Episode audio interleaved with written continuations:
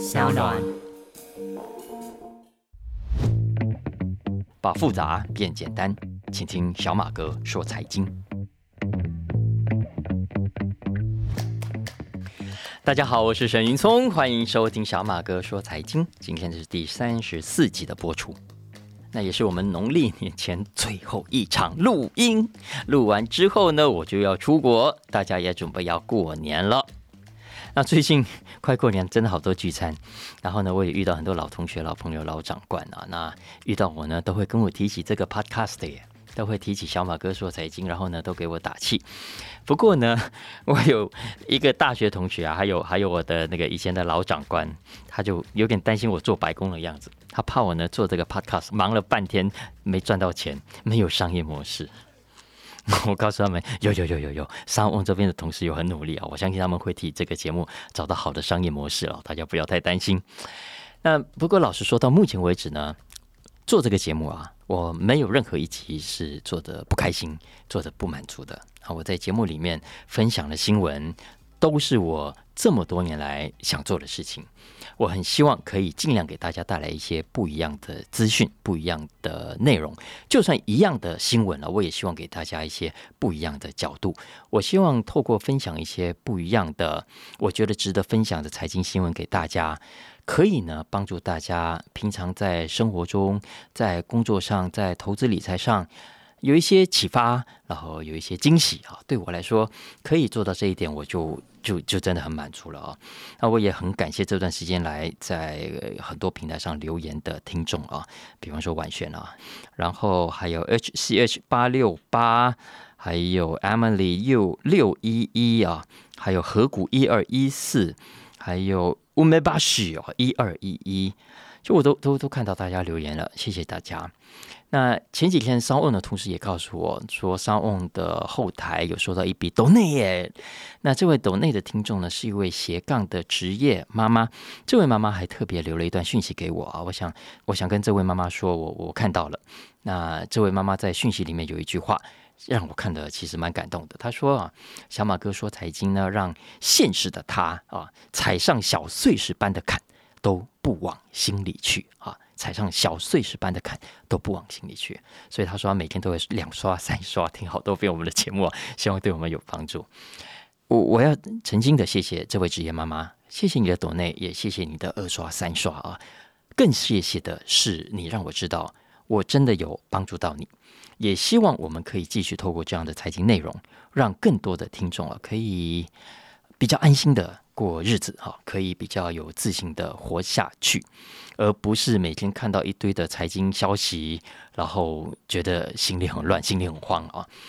我我很鼓励大家，平常如果有时间有兴趣，应该要去多读一些财经杂志跟书啊。你看杂志，商周啦、金周刊、财讯天下、数位时代、经济日报等等，其实都有很棒的财经新闻跟评论。里面的很多工作者也都是我好朋友，都很优秀。或者呢，很多财经 podcast，我也建议大家可以找来听听，都可以为大家带来重要的财经新闻。但我也知道很多人。都有资讯焦虑啊！大家都想把所有的财经媒体哦，可以的话都掌握到，可 是就是没有时间，没时间就是没时间。所以呢，一讲到财经，大家呢，他们不只是焦虑啊，我觉得可能还很焦躁啊，很焦躁。呃，觉得看不懂哇，很焦躁；觉得看太少哇，很焦躁；觉得怕错失消息，错过赚钱的好机会哇，很焦躁啊。然后看到市场坏，很焦躁；看到市场好，别人赚到自己没赚到，更焦躁，有没有？可是很多研究都显示啊，当我们越焦躁，我们就越难在投资上、越难在工作上做出正确的判断，也就更难赚到钱，人生也更不开心。所以我做这个节目，其实就希望大家可以慢慢的放下你的焦躁。我真的觉得，刚讲的这些媒体啊，大家有时间看很好，但是没时间看也不要太有压力。我们应该更开心、更轻松的。去接受、去听听财经世界上所发生的事情。那我做这个节目的初衷，大家有空可以回头听听小马哥说财经的第一集啊。我在那个时候有有稍微解释了一下。那我很希望大家能够破除哦过去对财经的理解，就以为财经就是啊理财啦，啊就是投资啦，就是钱来钱去啊，就是很难懂啊等等啊这种意思。不，不是的，财经不是什么股价涨跌，不是什么报酬率，不是什么 EPS，不是什么成长率。财经呢，我在我看来啊，还是关于创造，还是关于服务。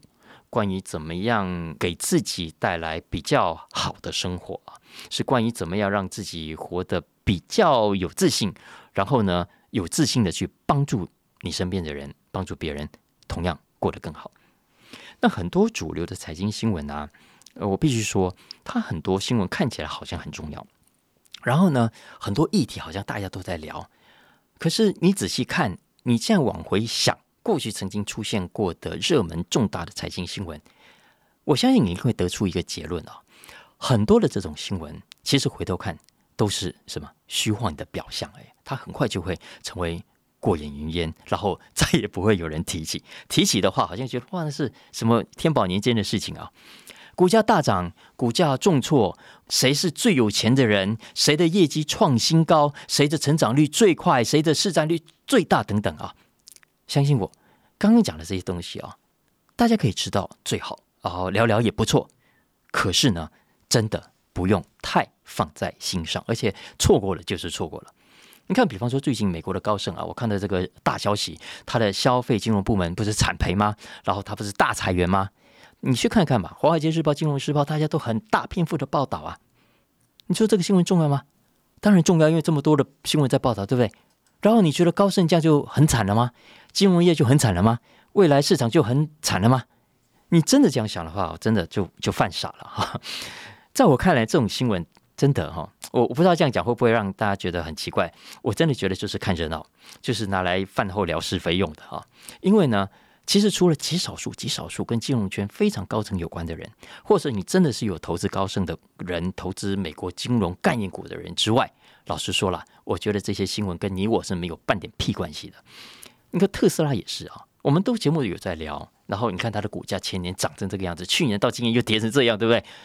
你你你说这种股价的新闻啊，错过了会怎样？就是就是梦幻泡影啊！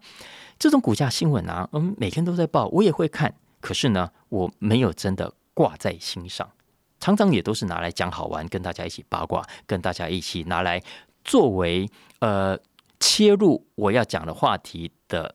事件而已啊！那我关心什么呢？就是我刚刚讲的，我认为财经就是关于创造，就是关于服务，就是关于比较好的生活。你可以看一看啊，所有的成功企业，所有的成功的人物，所有受到尊敬的人物，不管这个公司大小，他都一定是很会创造，呃，创造出让大家很喜欢的东西，然后他也很会服务。他让大家觉得去他的店里跟他往来接受他的服务是很舒服的，所以呢，大家会感受到美好的生活，所以他们很成功。我们看我们周围嘛，生意好的餐厅、咖啡厅、烘焙店、这个服饰店、便利店，是不是都是这样？相反的啊，那些什么号称股王的啦，号称股价会飙的啦，然后知名度很高的，有时候未必符合这个条件的哦。不，我说不是不符合，而是未必符合啊。你看一下特斯拉。特斯拉就很典型啊，他有没有创造好的产品？他有没有好的服务？他有没有为这个世界带来比较美好的生活？我认为有，我认为有啊。但是你说说看，你觉得这个这样的品质、这样的创造跟服务，跟股价涨成那样，然后又跌成这样，有什么关系？很简单嘛，股价现在跌掉七成，对不对？去年它的品质有变差七成吗？你告诉我。所以我心目中很多很棒的财经新闻啊，反而是很少被报道的。然后国外没有报道，或者就算有报道也很少，但是台湾媒体也很少在转。那这种新闻呢，我所关心的这种新闻，有时候乍看之下会不太像财经新闻的，可是呢，我认为它实际上跟我们的生活、跟商业的趋势关系是非常密切的。就像我接下来要讲的这一期《经济学人》里面的一篇文章，我昨天没时间讲，今天呢还需要来介绍一下。因为这一篇是这个礼拜这一期杂志里面 我我自己最喜欢的一篇文章，很长，可是我觉得很有意思。因为呢，他谈的是一群非常重要，他对全球的经济贡献非常大。如果大家好好去重视他们，然后好好去理解跟政策上推动的话，这群人可以让我们的生活更美好。可是这群人偏偏常常被我们这个社会低估，甚至忽略，也从来不知道他们对总体经济的贡献有多大。这群人是谁呢？是我们都有的阿公跟阿妈，尤其是阿妈。这篇文章的标题啊，叫做《The Age of Grandma》，阿妈的年纪啊。那为什么特别强调阿妈呢？不是祖父母辈都很重要吗？为什么特别强调阿妈呢？因为阿公老实说功劳不太大，带小孩什么这些事情，阿公通常都偷懒，都是阿妈在忙啊。所以阿妈的贡献高很多。阿公不要打我了，不是我说的，经济学人说的啊。所以我给这篇文章的标题跟接下来要谈的主题叫做“阿妈经济学”。全世界现在到底有多少阿公阿妈？其实没有什么权威统计的啊。我们只知道啊，六十五岁的人口有多少啦，六十五岁以下的人口有多少啦，等等。但是呢，里头有多少人已经当了阿公或者阿妈，我们在全球主要的统计上是看不出来的。所以你看看，我们对我们的祖父母、爷爷奶奶是多么的忽略啊。那经济学人为了找到答案，他特别是邀请德国一家人口研究中心的学者，他透过联合国的人口统计数据去推测。结果根据他们的分析，有几个有趣而且是重要的发现，我来讲给大家听啊。首先，第一个，经济学人发现，过去半个世纪以来，全球的阿公阿妈哈祖父母辈的人口在大幅成长，从一九六零年代的大概五亿人，已经增加到今天的全球有十五亿人，占总人口的比率大概是百分之二十，也就是五分之一。再来，第二，祖父母的增加。背后呢是由两大人口趋势所共同造成的，一个人口趋势叫高龄化，啊，这我们都很熟悉。一九六零年代，人类的平均寿命是五十一岁，现在已经是七十二岁了。另外一个重要的人口趋势是，也是大家很熟悉的，叫少子化，因为女人越生越少了。而当女人越生越少啊，祖父母呢跟孙子辈这两组人口的比率也出现了变化。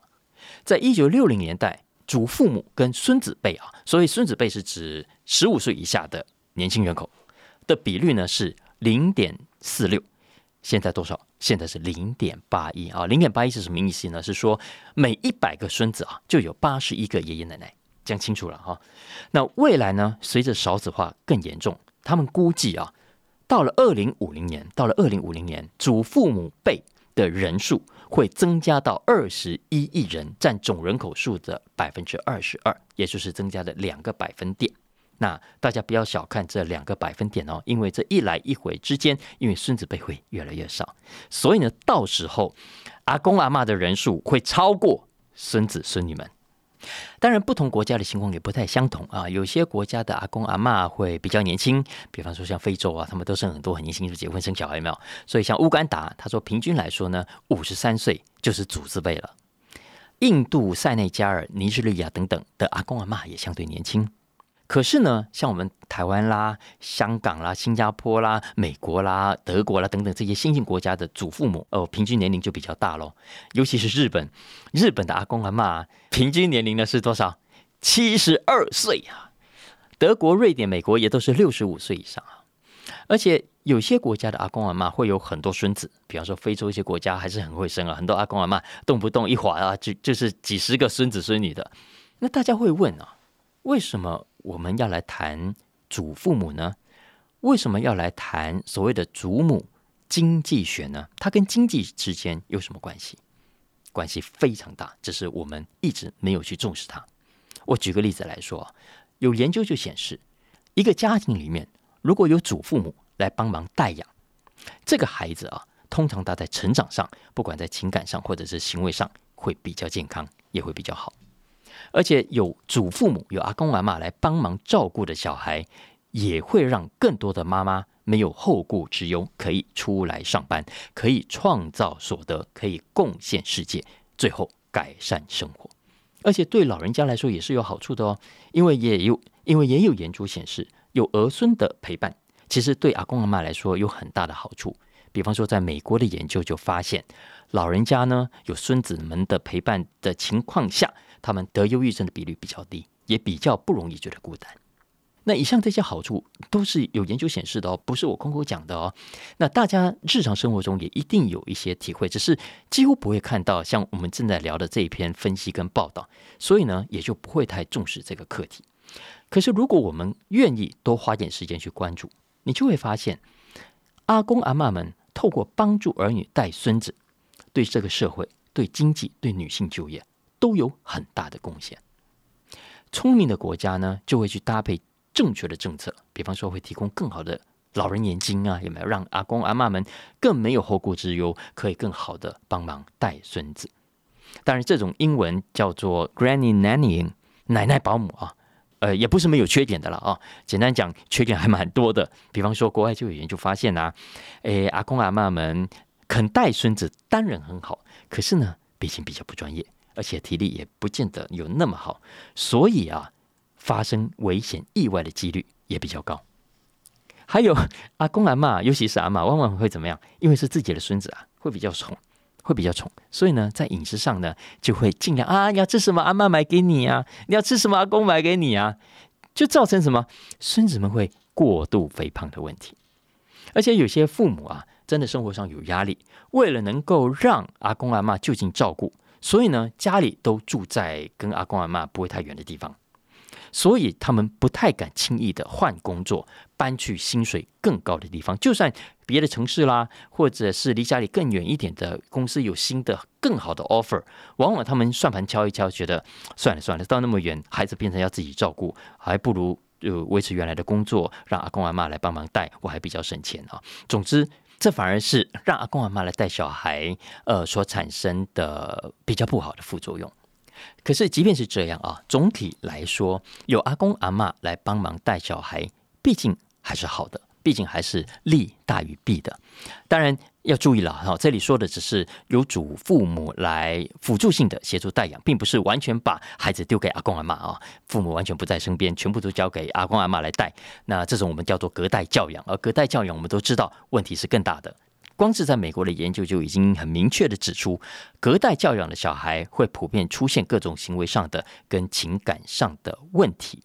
当然，这不是怪阿公阿妈说不会带小孩带出这种有问题的孩子，而是呢，通常这种 case 的背后都是鸡生蛋，蛋生鸡的啊，都有一定先有出问题的父母才会这样啊。比方说，要么妈妈生病了，要么爸爸去坐牢了之类，才会把孩子丢到阿公阿妈那里去，让阿公阿妈来隔代教养。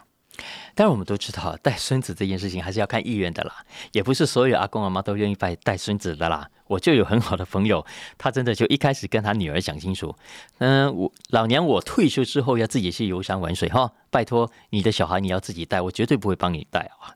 我我相信听众朋友一定一定知道，有些阿公阿妈就真的会讲清楚，绝对不再带小孩，我带一次已经够了，我才不要再帮你带孙子啊。所以。以上这个专题啊，并不是鼓励阿公阿妈们哦，你们一定要帮忙带小孩等等。其实只是倒过来提醒我们，在经济上，老人家们其实扮演了非常重要的角色，只是我们长期忽略了，在经济学的研究上也没有把他们当做重要的一回事，而忽略了他们，可能会让我们错过很好的帮手。所以，如果接下来有正视老人家们、正视阿公阿妈们的贡献，然后呢，政府可以推出好的政策，也许就可以创造三赢的结果啊！你看，第一，阿公阿妈退休生活可以更热闹啊，如当然前提是他们愿意了哈。然后呢，呃，作为爸爸妈妈的也可以喘口气啊，压力不会太大。当然，更重要的是，孩子们可以更健康的成长。你看，是不是一个很有趣、很值得谈一谈的财经话题？就是。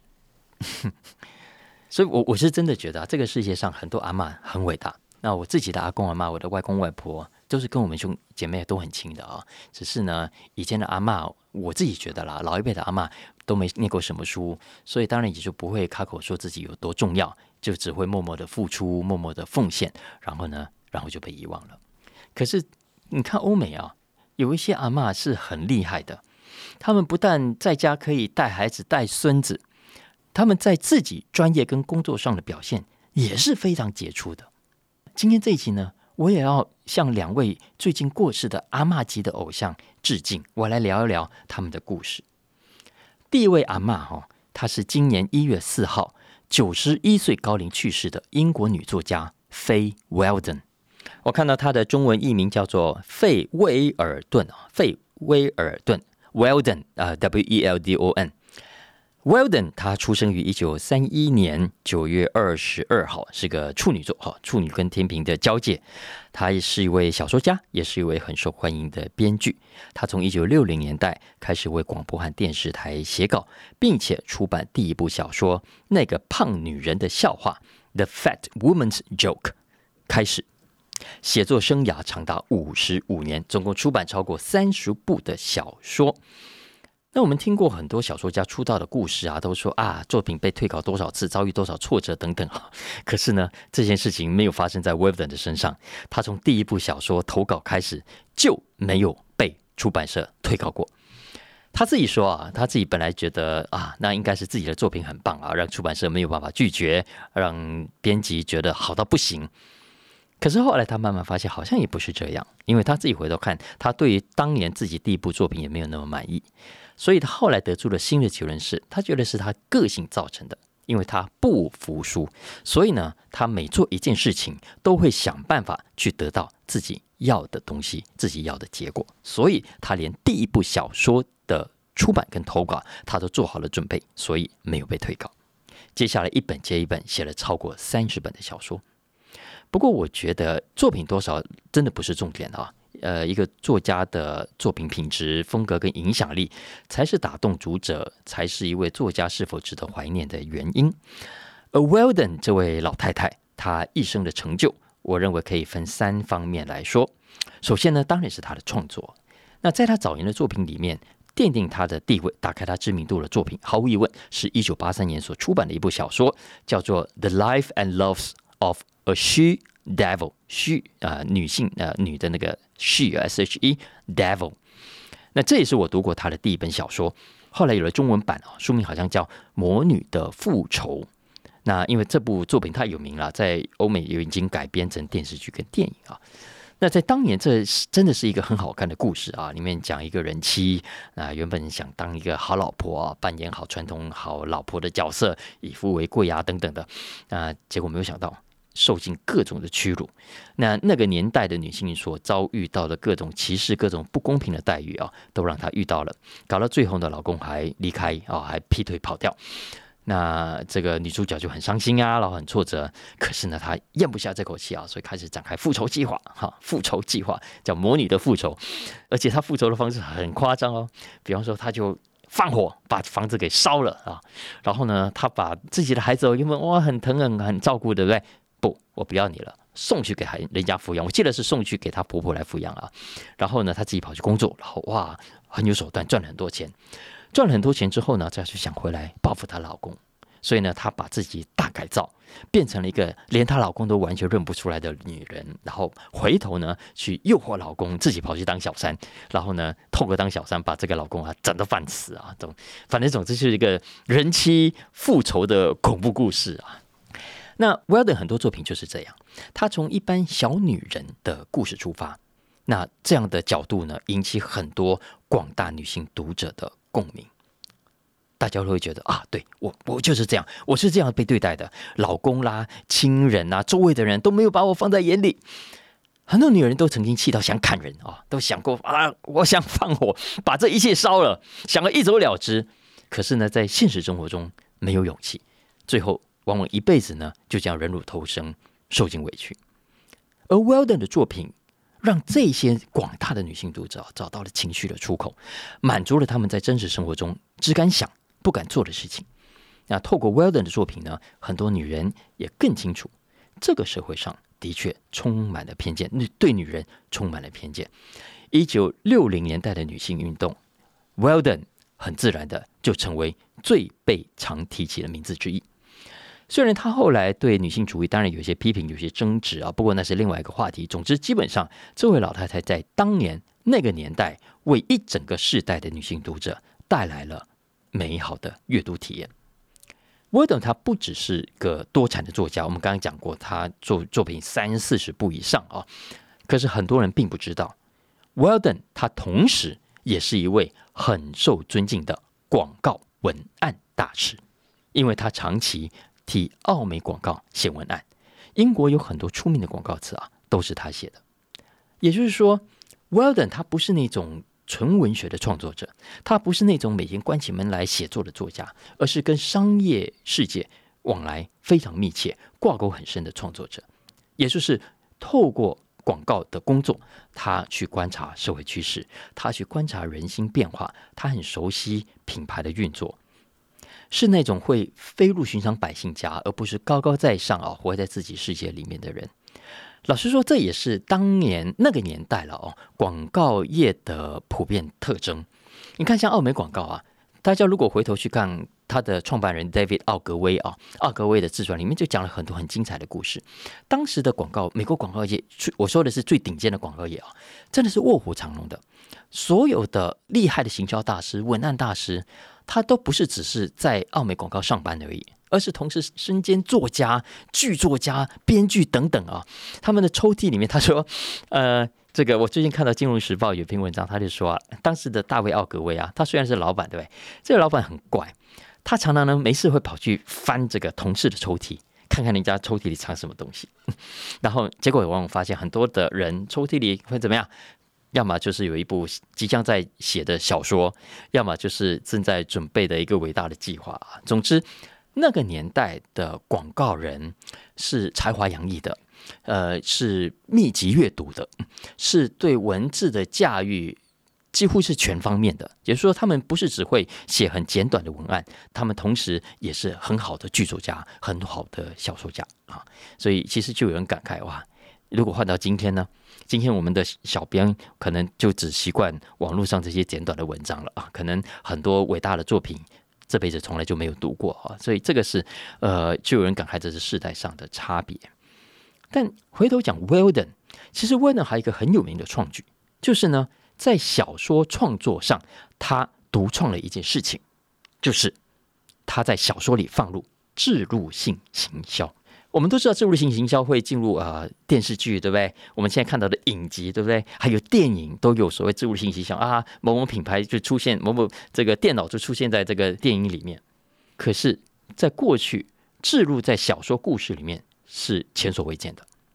而就在两千年，公元两千年，也就是二十二年前，Weldon 他出版的一部小说，书名呢叫做《宝格丽的连结》（The Bulgari Connection）。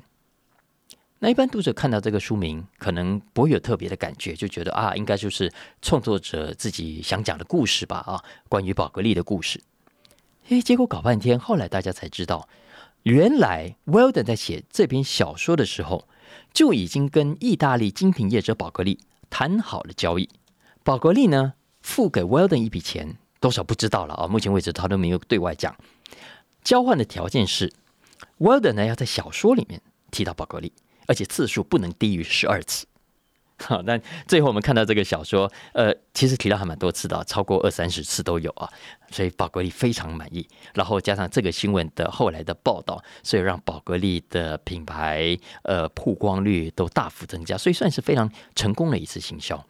可是有些读者就就不是很高兴了，他觉得自己被耍了，他觉得你身为这么知名的作家，怎么可以用这种方式来出卖自己的作品？威登当时就说：“Why not？电影可以置入，影集可以置入，小说为什么不行？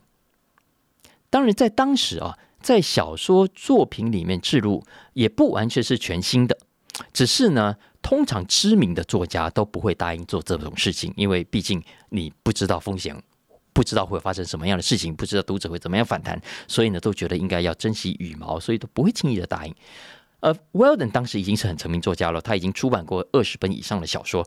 照理说呢，不会轻易的答应的。可是他可能哈，因为长期身在广告业，所以他非常熟悉所谓的置物性行销的操作，他也不觉得这有什么不对，所以就勇于冒了这个险，也就创下了这个先例，留下了历史。你看这个阿妈厉不厉害？那最近啊，英国媒体有很多悼念 Weldon 的文章，鼓励大家去找来看看。那另外一位阿妈，那台湾年纪稍大的听众可能就比较熟悉了哈，特别是住在美国的听众，我相信一定听过这位阿妈的大名。这位阿妈呢，就是在二零二二年十二月三十号，也就是刚过去呃去年的倒数第二天才去世的新闻主播芭芭拉华特斯 （Barbara Waters），她同样很高寿，活了九十三岁。华特斯出生在一九二九年，是美国女主播的第一人。诶，她出生的日期是九月二十五号，天秤座。诶，其实只跟刚刚的 Weldon 差了几天而已啊，其实很接近。那 Waters 他从一九五一年初当记者开始，一直算到他二零一五年退休，职业生涯总共超过六十年。从尼克森开始到奥巴马，他访问过美国每一任总统跟每一任的第一夫人。他访问过的国际领袖啊，在新闻史上可能也没有几个人可以超过他。卡斯楚啦、普丁啦、查韦兹啦、沙达特啦、江泽民等等啊，所以这些看起来是集权国家，跟美国不是很友善的，诶，都接受华特斯的专访，而且都曾经在华特斯面前接受很尖锐的问题。那其他的什么影视名人就更不用说了啊！你你翻开来，我觉得你能够讲到的重量级的影艺圈的人物都。接受过他的访问，凯撒琳·赫本啊，史恩·康纳来了，陶丽·巴顿啦，芭芭拉·史翠珊啊，Michael Jackson 啊，猫王啦，伊丽莎白·泰勒啦等等啊，这些超级巨星也都接受过 Waters 的访问。那你可能会觉得，哦，这么多名人肯接受他的访问啊，很自然嘛，他这么红，影响力很大嘛，哦，而且呃，接受他访问应该很好表现吧？啊，不，其实 Waters 是出了名的难搞。他的问题也是出了名的尖锐，但是也因为他的直接跟尖锐，他的专业，他的坚持，反而赢得这些人的尊重。这也是为什么 Barbara Waters 好几十年来他的影响力都这么深远的重要的原因。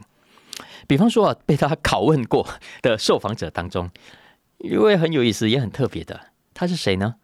就是鲁文斯基，还记得鲁文斯基吗？就是跟克林顿闹绯闻的那位女主角。最近 Barbara Waters 过世啊，Lewinsky 还在社群媒体上有发文悼念他，呃，说他是一位非常好的朋友啊，非常温暖的人。但是大家如果回头去看当年他访问鲁文斯基的影片，你就会知道，Waters 其实对鲁文斯基一点都没有留情，相反的，他不断的。丢很尖锐的问题去质疑鲁文斯基，比方说，当时啊，为什么会逼得克林顿承认呢？是因为鲁文斯基留下了证据，留下了克林顿留在他衣服身上的东西，里面有克林顿的 DNA。所以 Waters 当时就在节目里面就直接挑战 Lewinsky 哦，你为什么要留下这种证据？什么样的女孩会留下这种证据？意思说，显然 Lewinsky，，你要么心机很深，要么你早有预谋，你就是要把克林顿搞掉的啊。但是 Lewinsky 有没有因此跟 Barbara Waters 闹翻？有没有因此形同陌路？没有。相反的，其实在美国这个环境就真的是这样。其实后来，呃，卢文斯基跟 Barbara Waters 啊，还成为了好朋友，说二十几年来都还是保持联络的。其实，呃，Waters 自己的情感生活，老实说也很精彩啊。他很多交往的对象都很有来头的。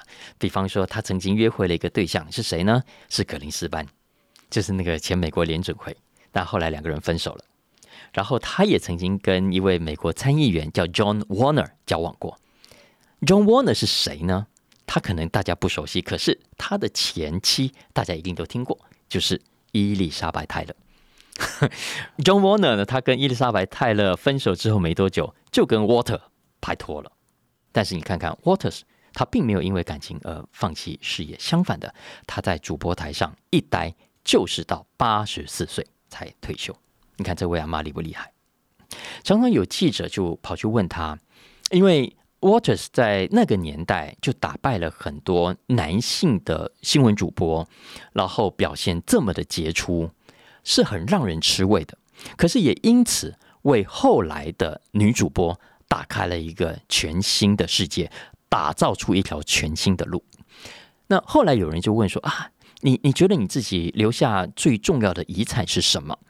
大家原本都会预期啊，应该就是他在新闻界的重要贡献，可以访问过这么多世界上的领袖跟有名的人吧？不，Waters 说。而且他是很诚挚的、很真诚的说，以下这段话的。他说呢，如果说他有留下什么遗产的话，他希望他的遗产不是什么访问过总统啦、访问过名人啦，而是他为这么多优秀的女人协助打开了一条路。而且这也是为什么 Waters 在九十三岁高龄去世之后，网络上也同样有很多悼念他的文章。所以你看看这两位阿妈棒不棒？所以我说啊，我都觉得我们这个社会啊，其实是真的大小眼的啊。呃，除了对女性没有足够的重视之外，我觉得对老人也是太轻忽的。所以你看，老女人、老阿妈们，更是在这个社会上往往被忽略。